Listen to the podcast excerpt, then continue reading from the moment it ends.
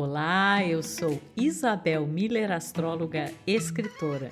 Eu sou Titi Vidal, astróloga e jornalista, e esse é o podcast Astrológicas. E hoje estamos aqui num episódio especial de Astrologuês, o dia dos namorados, das namoradas, dos namorados e dos enamorados de si mesmo está chegando e a gente vai falar sobre esse tema e como ele se reflete na astrologia. É, a gente já vai de cara convidar você para ouvir alguns episódios que nós já fizemos que tocam nesses pontos também. Por exemplo, a gente tem um episódio que fala de sinastria, que é uma análise astrológica específica relacionada à afinidade amorosa, compatibilidade. A gente tem episódios sobre o planeta Vênus, que é um planeta que fala de amor, de relacionamento, sobre a Lua, que tem uma importância muito grande nessa questão é, emocional e vários episódios aí para a gente entender que este tema ele tem variantes, né? E ele se mostra através de vários pontos do nosso mapa astral e não só do mapa, mas também dos movimentos é, que vão acontecendo ao longo do tempo, aí dos trânsitos, e como isso vai modificando essas questões afetivas de enamoramento e de relacionamento. Que tema bacana, hein, minha amiga? A gente ama falar desse assunto, um assunto que, independente de ser o dia de celebrar o amor, a gente sabe que todo dia é dia de celebrar o amor. E é um tema sempre atual, né? E a gente está aqui justamente para até para contar, né, mais uma vez que o amor está muito além, vai muito além de Vênus e Marte na astrologia, porque a gente ama e a gente é amado e a gente se relaciona com toda a plenitude do nosso mapa astral. Então, quando a gente ouve muito, né, Isabel? Acho que é uma das perguntas que as pessoas mais fazem para a gente é se meu signo combina com tal signo, né? E a gente sempre fala que depende muito do mapa inteiro, porque na verdade, quando a gente se relaciona, a gente é o nosso sol, a gente se comporta com o ascendente, a gente busca segurança e a gente ama com a lua, a gente vai se comunicar com Mercúrio, a gente vai buscar relacionamentos que atendam o nosso Vênus, a gente vai conquistar com Marte, que vai falar muito da nossa performance sexual, inclusive. E fora isso, a gente tem os outros planetas mais lentos, geracionais, a gente tem as casas astrológicas. Imagina que quando a gente pensa numa sinastria, tudo isso do nosso mapa se combina com tudo isso do mapa da outra pessoa. Então a gente começa, né, pensando assim, tônicas de signos fortes no mapa. Então a gente costuma ter uma identificação muito grande com pessoas que têm elementos parecidos, elementos afins, né? Então, normalmente, ser do mesmo elemento, ou a gente vê muito uma combinação bacana aí do elemento fogo com o elemento ar, o elemento água com o elemento terra, tem uma afinidade. E isso a gente pode estar falando, por exemplo, a minha Vênus está ali num signo de água e o Vênus ali, né, do, do, do meu marido, por exemplo, está no signo de água. No caso, esse, esse é um caso real do meu match cósmico, como a gente costuma dizer aqui. Então, nossos Vênus não estão no mesmo signo, mas estão em signos do mesmo elemento. Então, tem uma conversa ali interessante, né? Ou a gente tem, por exemplo, eu e meu marido temos a mesma lua, então a gente vai ter uma identificação ali em termos de necessidades emocionais, de até manias, hábitos do dia a dia. É, então, tudo isso a gente consegue ver num mapa, desde as questões de compatibilidade, afinidade, até as questões de atração, de sexualidade, e, enfim, a amizade, a durabilidade, tudo isso pode ser visto num mapa astral. Mas independente da sinastria, né, Isabel, eu acho que é muito importante a gente falar da, da nossa visão, da nossa percepção de quem nós somos e como nós queremos nos relacionar, porque isso vem antes, isso é anterior à sinastria, né? A gente está bem com a gente e a gente pensar no encontro de, de, duas pessoas inteiras e não mais aquela história da metade da laranja, né?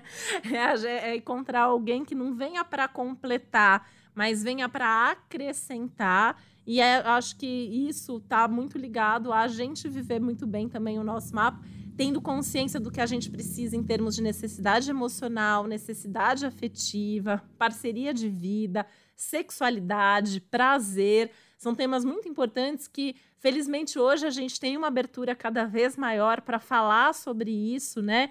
Mais abertamente e que são questões que a astrologia nos ajuda tanto a identificar, eventualmente até bloqueios ou questões aí que a gente possa trabalhar para se melhorar, para poder sempre se relacionar melhor.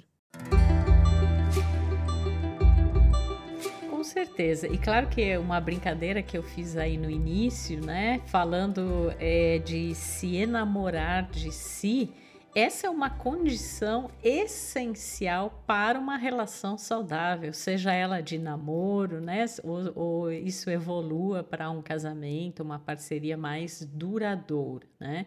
É, eu acho que isso é algo cada vez mais acentuado, inclusive nos movimentos astrológicos, a gente percebe né, essas novas formas, inclusive, de se relacionar é, de amar que contém como base esse amor próprio, né? Para ser uma relação realmente plena é, e saudável. Outra coisa que eu estava pensando na relação, né, desse tema com a astrologia.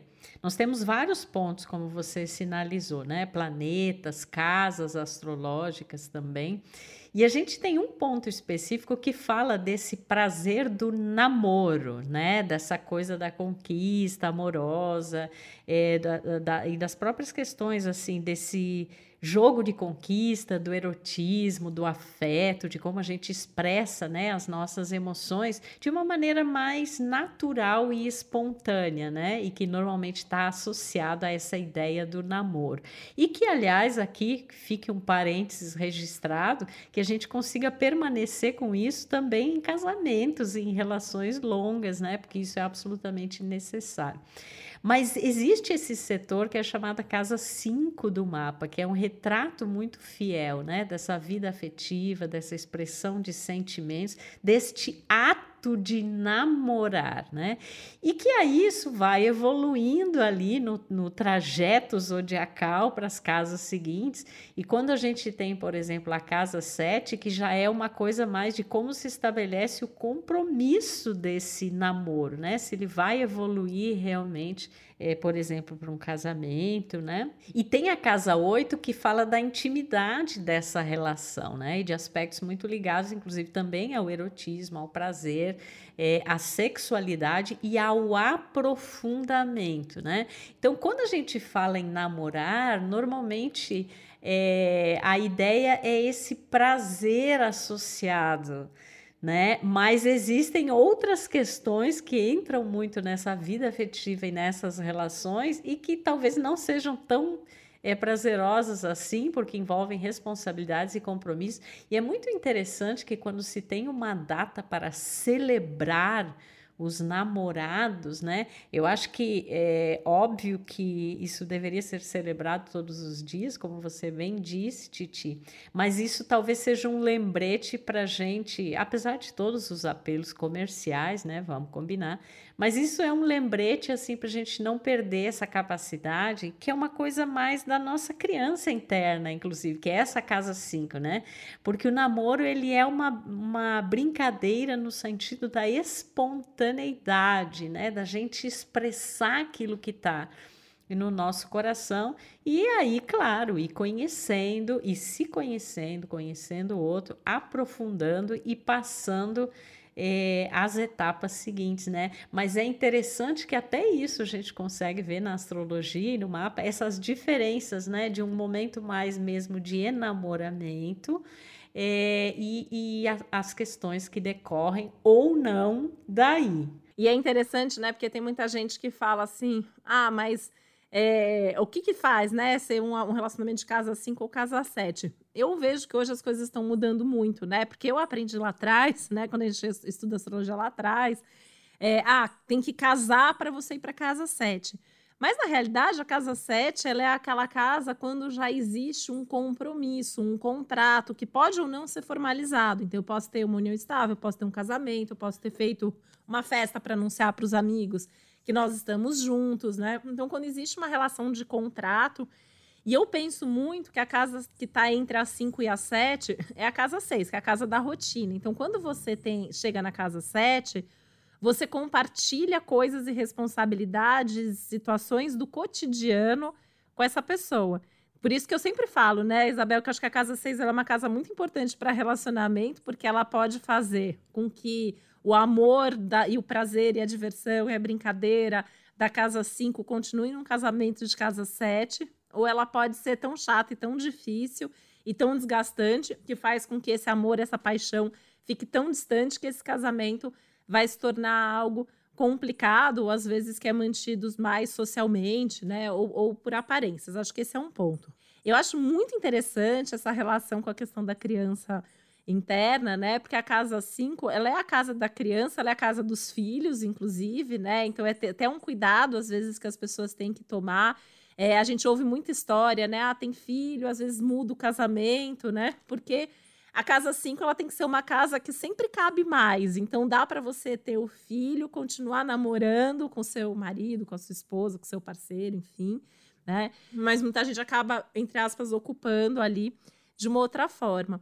Mas é uma casa que fala muito dos nossos prazeres de forma geral, né? Então a gente vê os nossos hobbies na casa 5, a nossa criatividade. Então, quem tem uma casa 5 já é, mais aberta né, para o prazer, também tende a ter uma abertura maior para se relacionar, para viver um amor aí dessa maneira.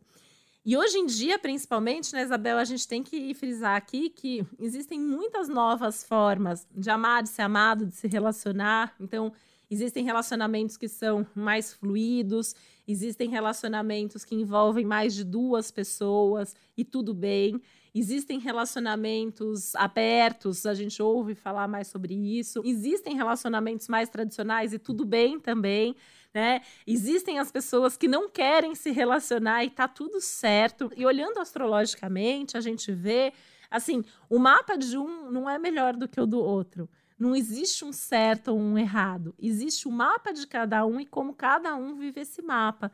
E períodos de vida onde uma coisa fica mais ou menos possível. Então, às vezes, a pessoa está numa fase de vida com uma ênfase muito grande de casa 5 e ela quer ser feliz, ela quer sair com um monte de gente, ela está, de repente, ali, né, um Urano aspectando Vênus e uma casa 5 animada naquele momento e ela não quer um compromisso, ela quer se divertir. E pode ser que num outro momento é o Saturno que está pegando esse Vênus e está transitando por uma casa 7 e está pedindo um compromisso, e está querendo um casamento, e está querendo é, definir alguém ali para envelhecer junto, né? Então é importante quando a gente olha por esse viés astrológico, entender o mapa de cada uma dessas pessoas e entender o momento que a pessoa está. E dentro da relação, entender que assim a gente tem as nossas necessidades e as nossas vontades. E eu acho que hoje a gente tem uma abertura maior também, né, socialmente, dentro dos relacionamentos, para falar sobre isso. Já que a gente está falando de casa 5 bastante, né? A questão do prazer, que está na casa 5, que está na casa 8, que está no Vênus, que está no Marte. Isso não é, não estou falando só de, do prazer sexual, da questão da sexualidade, mas também inclui a sexualidade, né? Então, assim, o que, que cada um gosta, o que, que cada um precisa para ser feliz, para ter uma satisfação dentro da relação, né? E às vezes, assim, coisas que a pessoa precisa fora da relação, estando em uma relação, né? Às vezes a pessoa precisa ter ali os momentos dela sozinha, precisa sair com os amigos, precisa viajar sozinha. Tudo isso a gente vai ver de acordo com o mapa de cada pessoa, e esses são pontos aí muito comuns da gente olhar. Claro que sempre junto com Sol e Lua e Ascendente, né? Isso já está sempre embutido em qualquer tema, em qualquer coisa que a gente fala. E aí, quando a gente vai especificamente para a questão da sexualidade, né? A gente tem aí o Marte, a gente tem a casa 8, a gente tem a casa 5 como é, representantes desse assunto, né? Então, prazer, de forma geral, está na casa 5, o que a gente gosta. Vênus também vai falar um pouco sobre isso. A sexualidade propriamente dita está na casa 8, então qual é a relação com a sexualidade, energia sexual que tem, né? Maior ou menor é, necessidade, como que lida com isso. E o próprio Marte, que é, é, o ato sexual né, em si, e é o ato da conquista também, né? Então, além de falar, até por exemplo, assim, né, se é um Marte que é, gosta mais de ficar mais tempo numa relação sexual e tal, né? O não vai falar da conquista. É alguém que precisa ali ficar conquistando sempre o seu ser amado, né? Ou não, gosta quando a relação já está tranquila e, e, segura. Então são pontos aí que acabam fazendo muito parte assim do, do, do dia a dia, né? De um namoro, de um relacionamento. E eu acho que é importante, né, Isabel, a gente entender assim esse mapa, e a gente falou muito de entender o momento, mas o mapa, ele sempre está à frente de tudo, porque às vezes assim a gente vê, né, ainda hoje, por mais que eu esteja aqui falando, a gente tem mais abertura, existem vários relacionamentos, ainda hoje a gente lida com muita gente assim dentro dos atendimentos que se submete muito às vontades do outro, o que o outro quer, o que o outro acha. E eu acho que a gente tem que usar é, esse momento, né, esse nosso contexto astrológico do céu desse ano que a gente está vivendo aqui, para celebrar muito o amor por nós mesmos e como que a gente tem que saber também né, tá ali dentro das nossas relações, que sempre envolve um pouco do, do ceder, né, e pensar na relação em si, mas pensar bastante em como que a gente é feliz na vida e aí isso inclui os nossos namoros e relacionamentos.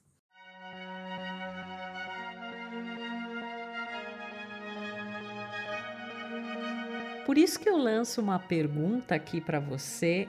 Você namora consigo, né? Você se trata bem, porque assim como isso é a base de uma relação saudável, é, é, isso nos traz astrologicamente o entendimento de que o mapa astral é a base também para os relacionamentos. Ou seja, como nós sentimos todas essas energias, o que para nós é o amor, o que para nós representa se enamorar, o que representa se relacionar, como que a gente encara a intimidade, como que a gente encara esses compromissos, né? Então é, é, bem interessante que isso retrata muito, isso vem a corroborar a ideia de que o mapa natal, o mapa astral é a base de qualquer coisa que a gente analisar na nossa, na nossa vida, né? É muito interessante isso.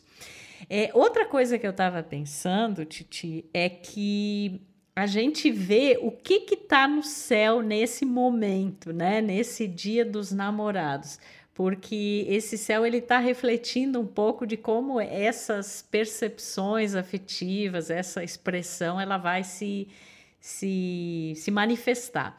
E eu achei incrível, né? Porque a gente está ali com a Vênus taurina, né? Vênus rege o signo de touro, né? É como eu sempre digo e brinco, a Afrodite, né? A Vênus cama, mesa e banho, que tem essa necessidade de contato físico, do toque, né? A questão da sensorialidade, da sensualidade.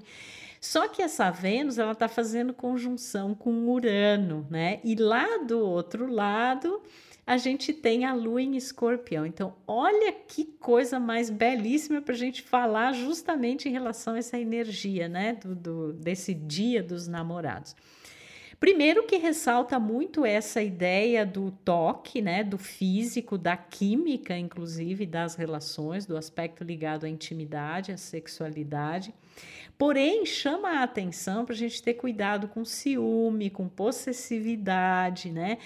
Que está muito relacionado aí esse eixo touro-escorpião e ao mesmo tempo essa super presença de Urano né? Falando exatamente da gente ter que sair daquelas velhas formas e fórmulas de amar, de se relacionar, se abrir a novas dinâmicas, respeitar as diferenças, respeitar o espaço de cada um. Então é uma mistura bastante curiosa e instigante de, por um lado, a gente realmente ter essa necessidade de uma manifestação mais física, mais concreta, né? E em tempos virtuais, né? Isso é um grande, digamos, retorno às origens de alguma forma, ao mesmo tempo que até está chamando atenção para essa virtualidade representada também por Urano e por esses novos é, esses novos, eu nem diria formatos, né? Porque quando a gente fala de Urano, não dá para nem falar de formato, porque é sai de todo é, o conhecido. E é curioso que Marte também esteja no signo de Ares, então a gente vê ali um elemento muito de paixão, tem muita paixão, tem muita tesão nesse, nesse momento, né, no céu, mas chamando muita atenção aí para a gente cuidar, né, com esse apego, é, com esse sentimento de posse, né, que pode às vezes é, realmente dificultar, né, o aprofundamento da relação. E eu acho que é um céu que nos chama muito a ter essa intimidade, ter essa profundidade maior de vínculos, uma coisa que se perdeu também, né? A gente vive aí uma era de amores líquidos, né, como chama o filósofo. Então, assim, as pessoas, elas, assim como elas cancelam as outras pessoas, né, elas rapidamente deixam, né, se interessam, se desinteressam. Hoje, para você construir, né, uma coisa que vá além daquele enamoramento inicial, é uma coisa assim que a gente vê que já é um desafio maior, né, pela natureza do próprio momento que a gente vive. Então que a gente não esqueça também da construção que está envolvida nisso, né, e de como a intimidade é uma coisa que a gente realmente constrói, né, e como é bom a gente poder ser quem a gente é com as nossas peculiaridades, com o nosso mapa natal e encontrar alguém que ressoe com esse mapa, que tenha sintonia com as luas, com os Vênus com signos solares, enfim, a gente até a, sinastria, né, que estuda isso, que como eu disse lá no começo, foi tema aqui de um, um episódio especial já.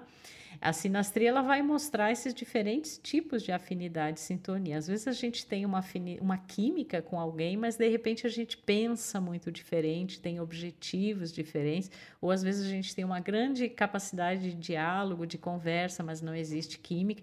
Enfim, relacionamento enamoramento, vida amorosa, são muitos fatores que entram em jogo. Não é à toa que é um dos assuntos recordistas dos consultórios astrológicos, né? Eu costumo dizer que mesmo quando o tema principal da consulta é outro, a consulta acaba passando por aí. É interessante, né, ouvir você falar sobre o céu no Dia dos Namorados, porque tem uma questão aí também, né, de, de uma lua é, em aspecto com Saturno, essa questão dos limites, né, o limite que existe também do outro, até onde eu posso ir, até onde eu posso cobrar. Fico pensando muito nesse escorpião também. Uma coisa assim que é, tanta história, né, a, a, que a gente escuta e a gente continua vendo, né, as pessoas tentando às vezes mudar o outro, esperar que o outro mude para se adequar a quem você é. E é muito comum, né, a pessoa se apaixona pelo outro porque o outro é desse jeito e depois quer mudar o jeito de ser do outro. É, então, acho que é um céu que lembra muito também desse respeito às individualidades e aos limites de cada um. E isso que você falou sobre construção, né? Eu acho uma coisa muito importante, porque já que a gente também está trazendo essa energia do escorpião aí, é, a gente falou também da casa 8, que é a casa da intimidade, tem um nível ali de profundidade de intimidade que quando a relação chega nesse ponto, ela, ela é tão prazerosa ou mais do que naquele estágio inicial do apaixonamento, do enamoramento da casa 5, que é um momento que você perde as suas defesas e você se entrega totalmente, profundamente, quem você é em essência, se entregando para o outro, que como ele é em essência e podendo transcender, né? Então a gente chega aí num nível de intimidade, de amor, de paixão, é, de prazer que é transcendente mesmo, que é um tema aí da casa 8, então de uma relação bem construída. E uma relação ela é bem construída no dia a dia. Então eu volto para casa 6, que conversa diretamente com essa casa 8, porque é todo dia, né? Não dá para a gente dar o relacionamento por garantido e conquistado, porque somos seres únicos e complexos que estamos em mutação constante, em desenvolvimento constante. Então, o que a relação era um ano atrás, ela não vai ser a mesma hoje. Mas ela sempre pode melhorar. Então, acho que isso é uma coisa que eu queria trazer aqui, né? Porque é, eu conheço muitas relações de, long, de longa data muito duradouras e muito felizes e muito completas. Então, é, trazer um pouco dessa, dessa ideia. E falar, né, em astrologuês aí, alguns pontos que eu acho que ajudam a construir as relações. Quando a gente tem Sol e Lua conversando bem, o Sol de um conversa bem com a Lua do outro, né? Então é o mesmo signo, ou é o signo oposto, ou é um signo de mesmo elemento. A gente tem uma afinidade que ajuda a transcender dificuldades. Quando a gente tem Vênus e Marte conversando bem, a gente tem uma relação onde tem desejo, onde tem vontade de estar junto. E isso muitas vezes ajuda a lidar com outros desafios e problemas que a relação eventualmente possa ter. Sol ou Lua em aspecto com ascendente do outro ou descendente, que é o oposto. Essa é uma das, das relações assim que eu vejo que um se vê no outro e se identifica no outro, e o que não se identifica admira porque tem algo ali do outro que eu desejo. Então, eu, eu gosto de estar junto e isso também ajuda a lidar e superar aí com as diferenças, com os desafios da, da relação, né? Saturno, que é mal visto, né? Uma relação sem um Saturno envolvido. O que é um Saturno envolvido? Saturno de um fazendo aspecto com Sol, com Lua, com ascendente ou com descendente do outro. Então, o mesmo signo, signo oposto, o mesmo elemento. Normalmente, isso é garantia de uma relação que pode ter uma durabilidade, uma construção é, que, que caminha nesse sentido mesmo ali, né? De vamos construir junto, vamos pensar no futuro junto, vamos. É, é como se fosse até um projeto, né? Ali da relação que acaba sendo comum. Então, são, são alguns dos aspectos que eu vejo que são muito legais. Mesmo ascendente também é uma coisa que, que é muito legal, porque você tem aí. Pode ser que um tenha uma casa interceptada, mas via de regra você vai ter os mesmos signos abrindo as mesmas casas. E aí você tende a ter visões parecidas sobre o dinheiro, sobre as crenças, sobre o prazer, sobre a rotina né? Então são coisas que acabam ajudando bastante. Só que provavelmente também vocês vão viver é, os mesmos trânsitos nas mesmas épocas. Então tá ruim trabalho para um, tá ruim para o outro. Tá ruim dinheiro para um, tá ruim para o outro. E isso pode ser um desafio ali que assim eu vejo casais assim, né, Isabel? Ou nesses momentos de crise se une mais, ou aí não dá certo mesmo, porque o peso muitas vezes fica grande. E aí o que é interessante é quando é o oposto, né? Então, por exemplo, um tem ascendente touro, outro tem ascendente escorpião, né? É, é o, aí é o, é, o, é o extremo oposto. Dá uma liga daquelas. Ainda mais touro e escorpião, né? Dá, né? Eu já peguei, né? Escolhi a dedo o, o, exemplo, mas é, é, isso, né? Porque aí você tem ali a visão do oposto complementar, vai viver os trânsitos é, também de forma oposta, então acaba tendo um auxílio. E pensar em tudo isso é muito importante, né, Isabel? Eu sempre que eu falo de relacionamento, eu lembro que antes de ser astróloga numa vida passada, eu fui advogada de família. E aí eu e a gente fala, a gente vai falar de amor, né? Principalmente dentro da astrologia, eu vejo que as pessoas falam muito ah, o amor, a paixão, o tesão, o sexo, tal. Só que o que separa as pessoas normalmente são outras questões, são outros planetas e outras casas trazendo o, o, o, o, o lado advogada para o lado astróloga. São diferenças de valores, são questões financeiras, são questões de rotina, de espaço de um e do outro, são questões familiares, padrões familiares, criações diferentes, né? São outros assuntos que não têm a ver com aquele óbvio do relacionamento. Então é importante porque assim quando a gente começa a namorar, né? Então é, é, é, é tudo lindo, maravilhoso, né? Vou superar as diferenças, a criação é diferente, está tudo bem, os valores são outros, mas não tem problema. Só que com o passar do tempo, isso pode vir a ser um problema. Então é importante a gente já enxergar essa totalidade, né, das coisas e eu não acho que nada é insuperável, assim, eu, eu, eu sou uma defensora do amor, né? Eu acho que, assim, a gente pode superar e a gente pode viver bem com pessoas que são muito diferentes da gente. Mas a gente tem que entender quem a gente é, em primeiro lugar, quem é esse outro e como isso funciona junto. E onde às vezes a gente precisa ceder, porque eu vejo muitos extremos opostos, né, Isabel? Até nas teorias de autoajuda que a gente vê por aí, é ou você tem que se amar e tem que se impor e 100% isso, e dane-se o que o outro está pensando. Ou a gente vê o, não, você tem que ceder para o relacionamento funcionar, e na verdade tem um equilíbrio aí, né? Porque aí a gente deixa de ser, ser dois para ser é, uma unidade, ou mais, né, gente? A gente falou aqui que a gente sabe que hoje em dia existem muitas configurações diferentes de relação, mas estou pensando aqui no conceito, né? Que a gente tem que é, ter muito claro, e até porque muitas vezes, né, o que a gente acha que tem a ver com o outro tem a ver com a gente, né? Às vezes a gente se pega ali numa questão familiar do outro, mas na verdade a gente tem um buraco ali na nossa família e que, que vê a família do outro traz. Então, gente, muita, muita atenção, muito alto amor, muito amor ao próximo, independente de ser seu namorado, sua namorada, né? Eu acho que é um dia também para a gente celebrar todas as formas de amor não só afetivo, sexual, mas amor pelos nossos amigos, amor pelas pessoas que fazem parte da nossa vida, né? Porque tudo isso, tudo é amor, né? A gente não está falando aqui de um tipo específico. É, eu estava até lendo, né, uma, uma reportagem esses dias, assim, que muitas pessoas estão se casando, entre aspas, com amigos, né? Então, indo dividir uma vida com amigos, que é uma pessoa com quem não vai ter uma relação é, sexual. Coisa uraniana essa, né?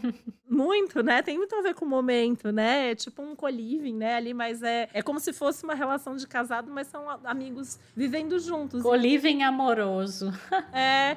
É interessante, né? Eu acho que é tudo isso é para a gente pensar, né? E, estar tá aberto para enfim, ver como as coisas se desenvolvem, mas assim, trazendo aqui, puxando para o nosso lado astrológico, contando muito com a ajuda da astrologia e do mapa astral e da sinastria para viver melhor as nossas relações e para a gente viver melhor em uma relação ou sem um relacionamento.